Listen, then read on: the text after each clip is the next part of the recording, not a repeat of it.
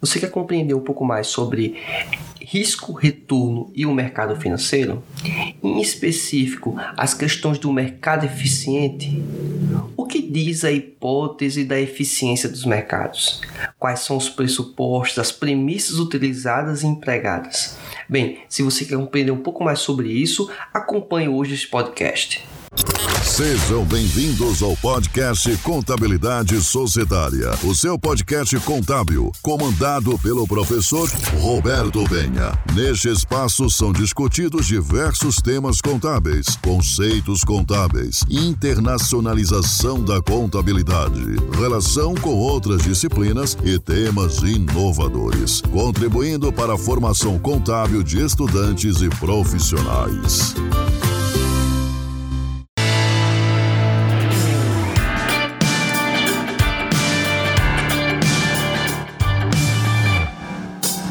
Olá, seja muito bem-vindo ao podcast Contabilidade Societária. Quem vos fala é o professor Roberto Penha e hoje você vai ter o conhecimento sobre risco e retorno.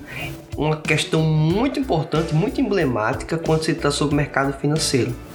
E aqui eu quero apresentar informações básicas, não são conclusivas. Porque é uma questão aí que discute-se já há muitos anos, há décadas inclusive, e que não existe um ponto pacífico é, puramente, vamos dizer assim. Existem os defensores da hipótese do mercado eficiente e tem o pessoal que é contrário. É bem verdade que grande parte do estudo em finanças parte do pressuposto da hipótese do mercado eficiente. Então aqui eu vou tentar trazer este ambiente para você. Lembrando que este conteúdo é exclusivo em podcast. Existe um conteúdo complementar que está no YouTube, no canal do Contabilidade Societária. Então, para ter o um acesso completo do conteúdo sobre a ideia de risco e retorno, você vai ter que acessar o canal do Contabilidade Societária no YouTube, certo? E o conhecimento mais teórico vai estar exclusivo aqui apenas neste podcast. Então, vamos lá.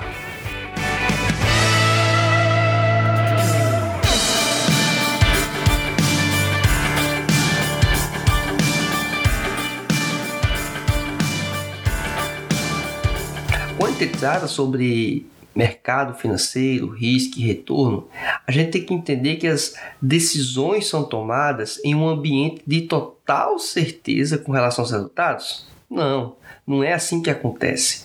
Em verdade, estar em decisões que são fundamentadas, voltadas para o futuro, é imprescindível que se introduza a variável incerteza, um dos mais significativos aspectos que se considera aí no estudo das operações do mercado financeiro. Então, a incerteza é um elemento que eu tenho sempre que considerar.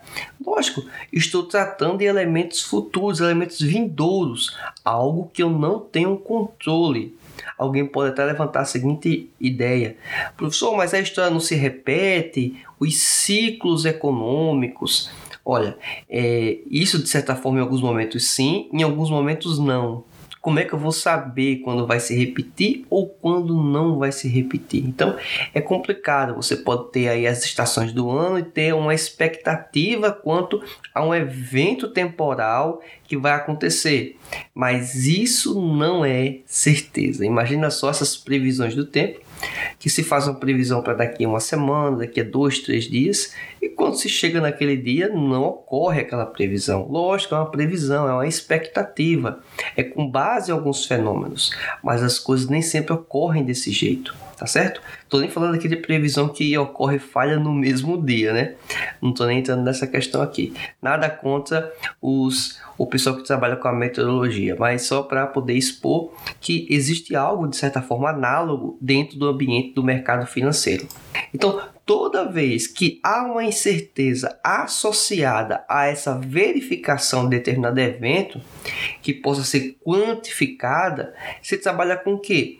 Com distribuição de probabilidades, ou seja, quais são os possíveis resultados, os resultados previstos, obviamente. Diz que a decisão está tomada sob uma situação de risco nesse sentido, porque eu não consigo controlar estes ambientes. E aí é que o risco pode ser entendido pela capacidade de se mensurar o estado de incerteza de uma decisão mediante o conhecimento das probabilidades associadas. a ocorrência de determinados resultados ou valores. Então, essa é a ideia de risco. É a questão do trabalhar com a mensuração das probabilidades. E a mensuração das probabilidades é um reflexo da incerteza. E incerteza, obviamente, leva você para entender o que é risco. É o risco daquilo não se concretizar, são as variações possíveis. É basicamente este o, o reflexo ou a questão que você deve considerar em seus estudos quando trabalha sobre risco e retorno. Então, a ideia de risco, de forma mais específica, está diretamente associada às probabilidades de ocorrência de determinados resultados em relação ao valor médio esperado. É um conceito voltado para o futuro, revelando uma possibilidade de perda. E aí entra-se na questão da ideia de mercado eficiente. Bem, o que, é que diz a hipótese do mercado eficiente? É que ele é formado e ele está publicamente disponível aos investidores. As informações permitem que eles tomem as decisões de compra e de venda, com base, obviamente, em interpretações de fatos que são considerados relevantes. Então, basicamente é essa a ideia inicial aí de mercado eficiente. Isso aí não é a definição de mercado eficiente, é apenas aqui uma abertura inicial desse, desse contexto. Então, o mercado eficiente é entendido como sendo aquele em que os preços refletem as informações disponíveis e apresentam grande sensibilidade a novos dados, ajustando-se rapidamente a outros ambientes. Então, eu tenho um volume X de informações que trazem para mim a opção vamos dizer, mais primária de pensar em comprar ou vender um determinado ativo. Vamos considerar aqui ações. Talvez seja o que vem à sua mente, algo mais comum. Então, a partir de dadas algumas informações, eu decido comprar uma ação. Esse é o primeiro elemento. Beleza, pretendo comprar. Eu vou verificar agora, com esses elementos, eu consigo estabelecer um preço limite. Né? Se eu vou comprar um objeto, eu tendo a classificar ou pensar em minha mente um valor limite para comprar aquele objeto, aquele equipamento. A partir disso, eu faço análise com base em quê? Informações públicas. Lógico. E Alguém pode dizer, mas as informações não públicas, essas em tese eu não posso ter acesso, lógico, inclusive por, inclusive por ser não públicas. Existe, obviamente, a questão que não é bem vista, que são as informações privilegiadas.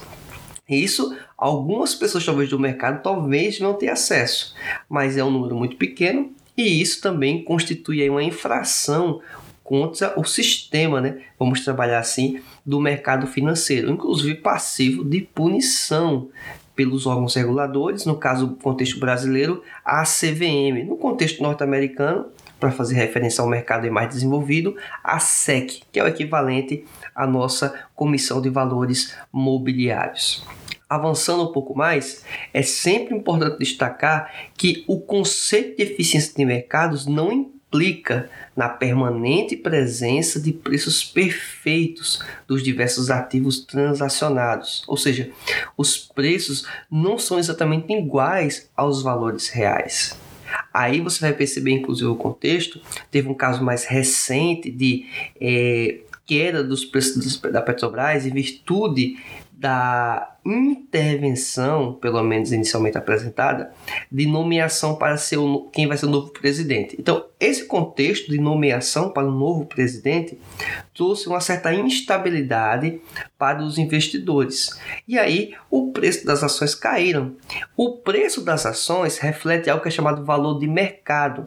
Não é o valor intrínseco da empresa. A Petrobras não vale exatamente aquilo. Se fosse pegar os ativos da empresa e avaliar a valor valor de mercado, valor presente, pegássemos os passivos, fizéssemos de, de alguma forma e fôssemos comparar, provavelmente, ou é praticamente impossível que o resultado fosse equivalente. Então, essa distinção, essa diferença é normal de ocorrer. Mas então, nessa perspectiva, então, eu já sei que os preços, que o valor de mercado, ele não vai ser igual ao valor real. Isso é praticamente notório. A questão que eu apresento é que ele dificilmente vai ser nem sequer equivalente. Essa é a ideia. na questão do mercado eficiente, dá a sensação para alguns que isso deveria ser o ideal, ou o que deveria ocorrer, mas não necessariamente é assim. A própria hipótese do mercado eficiente não apresenta nesse nível de exigência, vamos dizer assim. Certo? Então, o que ocorre é que os preços, na perspectiva, que eles não vão ser tendenciosos. Ou seja, eles não vão ser formados pela intenção e interesses individuais. É uma outra questão também a considerar, tá certo?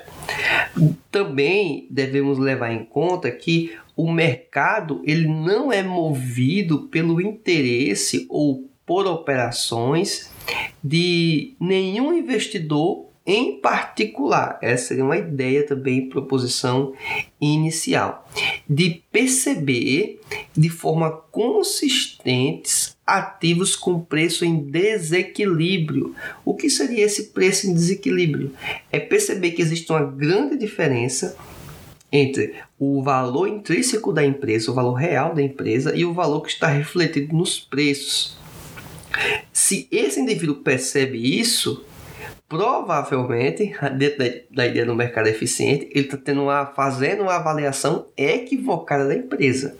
Porque é, a maioria dos investidores não perceberam isso e provavelmente é um indicativo que essa maioria está correta e este indivíduo que percebe um preço distinto, que deveria ser o preço ideal, seja, para mais ou para menos, ou seja, de forma positiva ou negativa para a empresa, provavelmente ele está equivocado.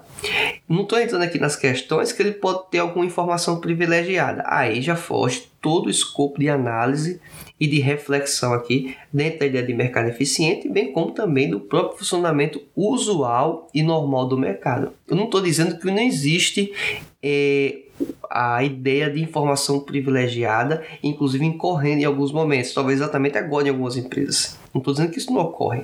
É bem verdade que, inclusive, acontece casos de punição, como teve aí também algum tempo atrás, com envolvendo o Eike Batista, certo? Denúncias, investigações envolvendo aí informações privilegiadas, tá certo? É só para poder tratar um pouco disso. Para quem não sabe, quem acompanha um pouco mais do mercado, eh, mercado financeiro, Eike Batista é sócio majoritário, vamos dizer assim, do grupo é, da OGX, EVMX, empresas que fazem parte do escopo de mineração, energia, petróleo, que o Eike Batista ele tinha uma tinha e uma certa influência e ele usou-se de, de acordo com algumas investigações iniciais de informação privilegiada. Então é só para poder deixar esse contexto aqui apresentado para vocês, tá certo? Avançando um pouco mais, em mercado eficiente e envolve aqui basicamente algumas hipóteses, hipóteses básicas. Eu vou chamar aqui de hipótese A e de hipótese B. Na hipótese A, nenhum participante do mercado tem a capacidade de sozinho influenciar os preços das negociações, alterando segundo exclusivamente suas expectativas. Alguém pode dizer assim, mas será que isso não pode?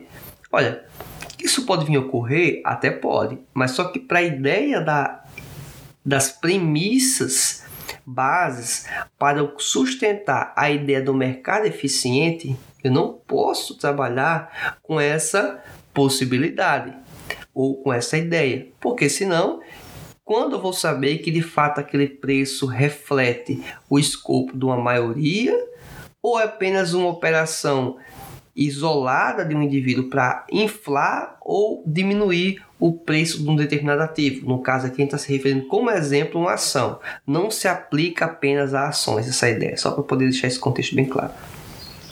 O segundo elemento, também a hipótese B, é que o mercado, de uma maneira geral, é constituído de investidores racionais decidindo sobre alternativas que promovam o maior retorno possível para um determinado nível de risco ou o menor risco possível para um certo patamar de retorno.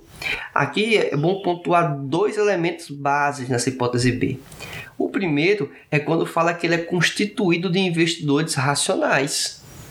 Como assim investidores racionais? Aqueles que avaliam um determinado ativo, uma determinada empresa e conseguem absorver qual é a, o valor dela intrínseco ou muito próximo disso e vão trabalhar na compra ou na venda de ações com base nessa perspectiva. O que vai fazer o quê? Que o preço de mercado se aproxime desse valor intrínseco. A questão é: os investidores de fato são racionais?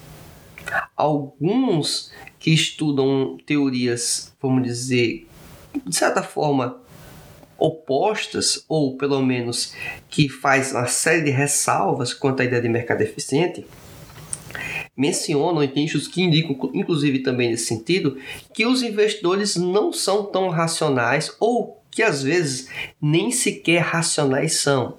E aí uma teoria muito conhecida é a teoria do prospecto, né? É defendida pelo Kahneman e o Tversky, que inclusive ganharam o prêmio Nobel de Economia, mesmo não sendo é, econ economistas, e sim psicólogos. Mas eles apresentaram essa teoria que mostra uma série de decisões que os investidores, ou as pessoas em geral tomam, que são baseadas aí muito mais em sentimentos do que na verdade puramente é, em elementos racionais.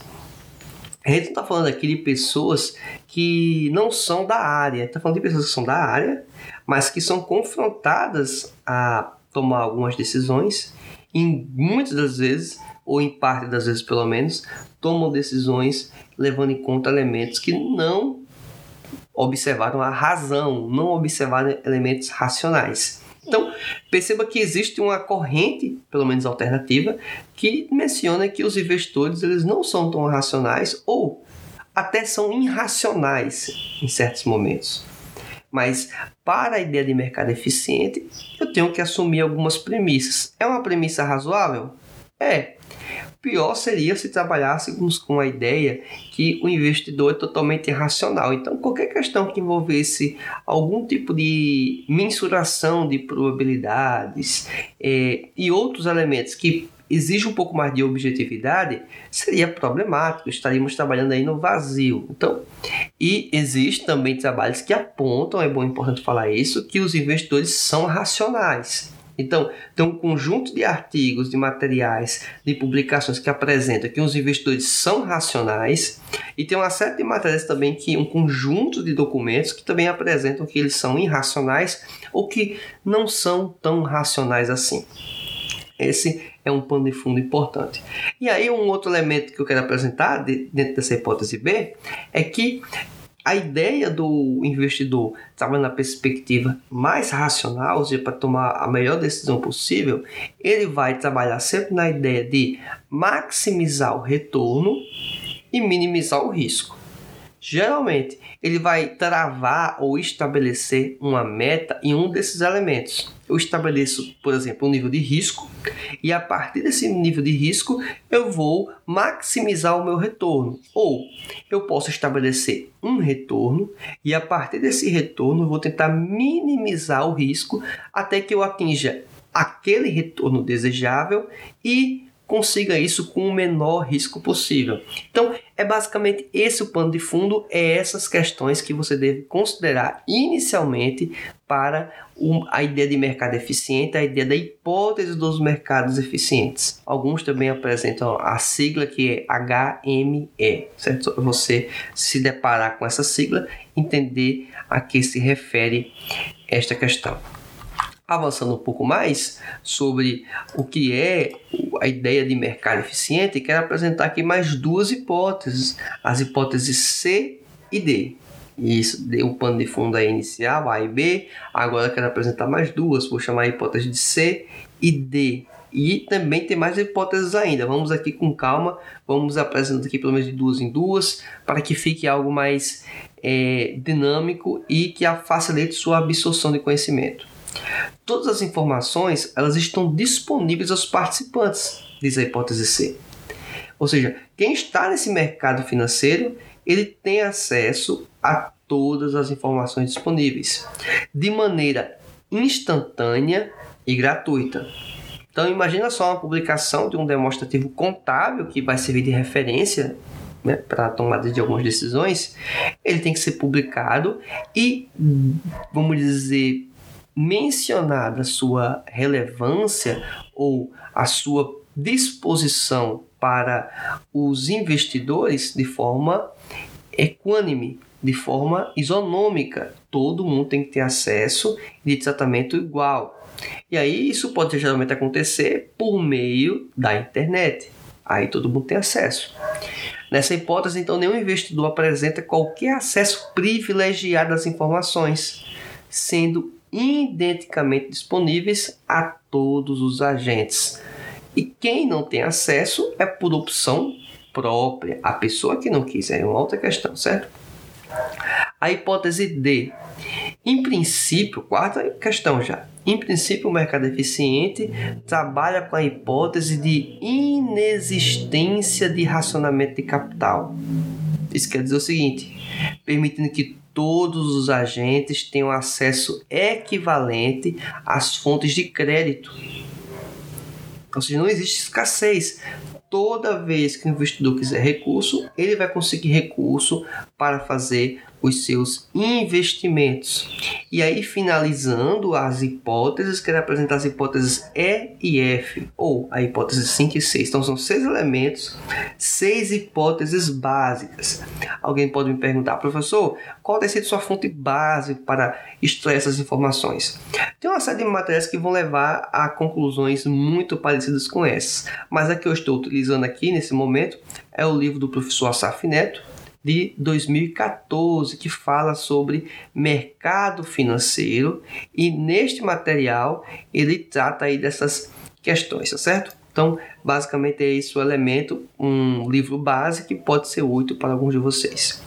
Bem, o que diz aqui o, a hipótese é: os ativos objetos do mercado são perfeitamente divisíveis e negociados sem restrições não existe qualquer tipo de embargo ou barreira para que eles sejam negociados. Eles são totalmente divisíveis, a ponto que possa ser negociado sem nenhum tipo de barreira. Também temos aqui a hipótese F, onde apresenta que a expectativa dos investidores são homogêneas, isto é, apresentam o mesmo nível de apreciação com relação ao desempenho futuro do mercado uma grande parte dos investidores. Eles vão formar um grupo homogêneo, que tende a ser a maioria, porque o mercado é eficiente, porque as pessoas são racionais, então elas vão tomar aí medidas também comuns, vão ter uma apreciação, uma percepção em relação ao desempenho do mercado no futuro, como aqueles determinados ativos que estão em análise, de forma semelhante, de forma homogênea. Por isso que se entende que a margem para eventuais percepções de valores muito distintos que permitiria você operar e ganhar dinheiro em curto prazo, principalmente, na verdade não faz muito sentido na ideia da, da hipótese do mercado eficiente, tá certo? Quando estamos tratando aqui sobre risco e retorno esperados, nós devemos entender também que existe uma série de riscos e depende de quem está avaliando. Então, só para dar alguns exemplos aqui de riscos existentes. Tem o risco aéreo, o para uma companhia seguradora, por exemplo, risco de contrair uma doença para uma pessoa qualquer, o risco do insucesso de um negócio para um empresário, e assim por diante. Então, o risco ele depende de cada setor, cada segmento e quem é o agente ou o, ator principal que está se levando em consideração para a mensuração desse risco, ou pelo menos para o entendimento de identificação deste risco. Em verdade, o risco é interpretado pelo nível de incerteza associado a um acontecimento ou evento. Então, é, sempre levar em conta essa ideia de nível de incerteza, de incerteza, aquilo que está fora do meu controle. Quando trabalhamos também sobre risco e retorno esperados, precisamos entender que a avaliação de uma empresa delimita seus componentes de seu risco total, econômico e financeiro. Isso mesmo. As principais causas do risco econômico geralmente são de natureza o quê? Conjuntural. Alterações na economia, tecnologia, alterações aí no mercado, ou seja, crescimento da concorrência, o próprio planejamento e gestão da empresa, vendas, custos, preços, investimentos e assim por diante. Já o risco financeiro, de outro modo, está mais diretamente relacionado com o endividamento, ou seja, os passivos da companhia, sua capacidade de pagamento e não com as decisões de ativos, conforme elas são perceptíveis ou definidas para o risco econômico já apresentado. Dessa maneira, então, podemos introduzir que o risco total de qualquer ativo é definido pela sua parte sistemática. Isso é, é um risco conjuntural, mas também pelo não sistêmico, pelo não sistemático, que é o que? O risco próprio, o risco específico daquele ativo. Então, eu devo entender que existe um ambiente de quando vou mensurar o risco que envolve ambientes macro e ambientes micro. Não adianta uma empresa ela estar muito bem estruturada, mas ela está em um país ou em uma cidade ou um estado que está passando por problemas estruturais imensos. Então, pense só um pouquinho quanto a ideia da pandemia que estamos passando agora em 2021 começou em 2020, estamos em 2021, estamos passando por essa pandemia do coronavírus. Alguém que estiver ouvindo esse podcast daqui a 5, 10, 15, 20 anos, talvez não vá é, saber exatamente que ano aconteceu essa pandemia, mas foi nesse período em que estou gravando este podcast. Entenda que, por mais que a empresa seja muito eficiente, muito boa, um, um, um, negócio inovador, algo que certamente a empresa teria um, um bom resultado positivo em suas ações, em, em, seu lucro, em suas operações, mas o ambiente em que ela está, o ambiente macro, o ambiente sistêmico, está puxando lá para baixo. Por quê? Porque as pessoas estão desempregadas, porque as pessoas estão se precavendo quanto ao consumo, porque não sabe se vai ter reserva financeira posteriormente. Então estamos num momento um pouco de insegurança atípico. Então são elementos que puxam aquela empresa que poderia ter um desempenho muito melhor a ter um desempenho mais, vamos dizer, contido.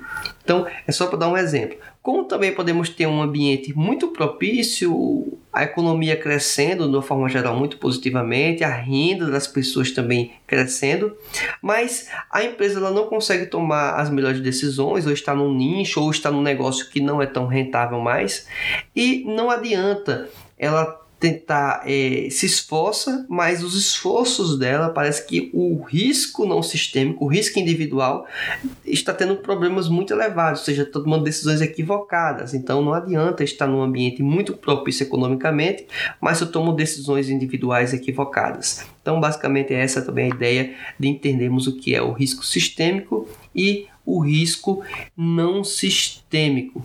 A ideia, obviamente, quando trabalhamos com risco sistêmico, é que nós não podemos controlar ele. Ele é algo muito mais estrutural, depende de elementos da natureza política, econômica e social. Contudo, quando estamos falando do risco, não sistêmico, é o risco característico do próprio ativo ou da, do próprio é, item a ser considerado. Então, nesse caso, aí sim é possível que nós possamos fazer aí algum tipo de avaliação para melhorar. Bem como também para quem é um investidor que está pensando em fazer aquele tipo de investimento, é mais fácil atribuir certo valor para aquele alternativo. Por quê? Porque eu tenho elementos um pouco mais objetivos, um pouco mais fáceis de identificar. É muito mais fácil avaliar uma empresa ou um ativo separado do que tentar entender todo o sistema econômico, todo o sistema político, tentar adivinhar o que, é que pode acontecer de decretos ou de decisões, por exemplo, de um presidente e isso afetar duramente uma ação, um ativo, uma empresa, principalmente se for uma empresa de caráter misto, como o caso mais recente também de discursos que tiveram aqui da Petrobras, em relação a outras empresas ou um, uma empresa que, por mais que ela não seja mista, que tenha influência, digamos, governamental, mas que ela também está dentro deste ambiente que exige sim um, um, cuidado quanto elementos políticos e quanto elementos econômicos. Bem, também temos aqui as carteiras diversificadas, que elas costumam conter títulos de renda fixa e de renda variável. Os que são atingidos aí de maneira diferente quando trabalha-se com mudanças como juros da economia, a taxa básica de juros, né? Ações de empresas que são cíclicas, e pensa aí montadoras de veículos, construção civil, depende muito de como está o andamento da economia se está pulsante para que a construção civil possa aí empreender, mais pessoas com dinheiro para poder comprar imóveis ou não. Influencia bastante a ideia do que podemos é, avaliar ou aplicar, certo? Então tem elementos mais cíclicos e elementos menos cíclicos dentro das atividades econômicas, que isso vai refletir nos ativos que estamos avaliando, como possibilidades de investimento. Então, além de pensar a conjuntura econômica, eu devo também pensar a sazonalidade ou as características do, do elemento cíclico que ocorrem dentro de alguns grupos. É bem verdade que alguns outros não vai ter tanta, esse fator cíclico interferindo. Pensa aí o setor da indústria de alimentos eles vão ter aí bem menos flutuações, bem menos cíclicos, porque as pessoas precisam se alimentar. Então é algo constante. Certa vez conversando com um, gerente de uma grande rede é, aqui no Brasil, ele falando sobre a crise, não essa crise agora, mas uma crise anterior, 2014, e ele mencionando, olha, professor Roberto, o que ocorre é o seguinte, os outros setores vão, afetar, obviamente, duramente, mas o setor de alimentos, esse setor aqui de comércio, supermercado, atacadista, ele vai ser um dos últimos a serem afetados. Porque é onde, por último, a pessoa vai fazer corte no orçamento. Onde a pessoa vai fazer corte de é, consumo. Então, este tipo de investimento ele tende a ter menos volatilidade, ele tende a ter menos risco. E, inclusive, o setor de alimentos é um dos últimos que entram para passar por crise e é um dos primeiros que sai, porque ao primeiro passo que a renda, por exemplo, das pessoas melhoram, elas voltam, digamos, consumir azeite e passou a consumir óleo na crise, mas está consumindo algum tipo de substituto, digamos, para o azeite. No partir do momento que a crise ou aquela situação mais atípica desaparece ou diminui, ele volta a consumir o azeite. Ah, ele consumia manteiga, ele passou para margarina. Mas aí, posteriormente ao retorno da economia, ele passa a ter renda suficiente, ele consegue fazer uma melhora da sua alimentação e sai da margarina e entra na manteiga. E assim por diante, são elementos aqui bem básicos, né? O pessoal faz com carne de frango, carne de de boi, carne bovina e assim vai. Mas só para poder deixar isso bem claro que alguns setores são mais cíclicos, outros menos cíclicos, e isso vai refletir nos ativos que refletem essas empresas, os preços desses ativos. Geralmente nós trabalhamos aqui como referência as ações. Quero também trazer aqui um elemento final para reflexão, lembrando que o conteúdo adicional vai estar em vídeo e aí você vai poder analisar um pouco mais essa ideia, tá certo? A mensuração de risco do investimento processa-se geralmente por meio do critério probabilístico, o qual consiste, obviamente, em atribuir probabilidades subjetivas ou objetivas aos diferentes estados de natureza esperados. Em consequência, os possíveis resultados do investimento. Então, dessa maneira, o que ocorre? Temos aqui uma distribuição de probabilidades dos resultados, que são esperados. Lembrando, mais uma vez, são esperados, não são definitivos, não são taxativos, não são conclusivos. E sim, eles são mensurados, obviamente, levando em conta aí o que chamam de medidas de dispersão e avaliação do risco tá bom? Aqui nós encerramos esse pequeno trecho, esse pequeno conteúdo. Espero que você aproveite. Se você quer conteúdos adicionais, acompanhe esse podcast do Contabilidade Societária. Estamos em todos os agregadores de podcast. Lá você pode nos seguir, nos acompanhar e ter acesso a materiais que vão ser relevantes para você. Aguardo você no nosso próximo episódio e até mais. Tchau!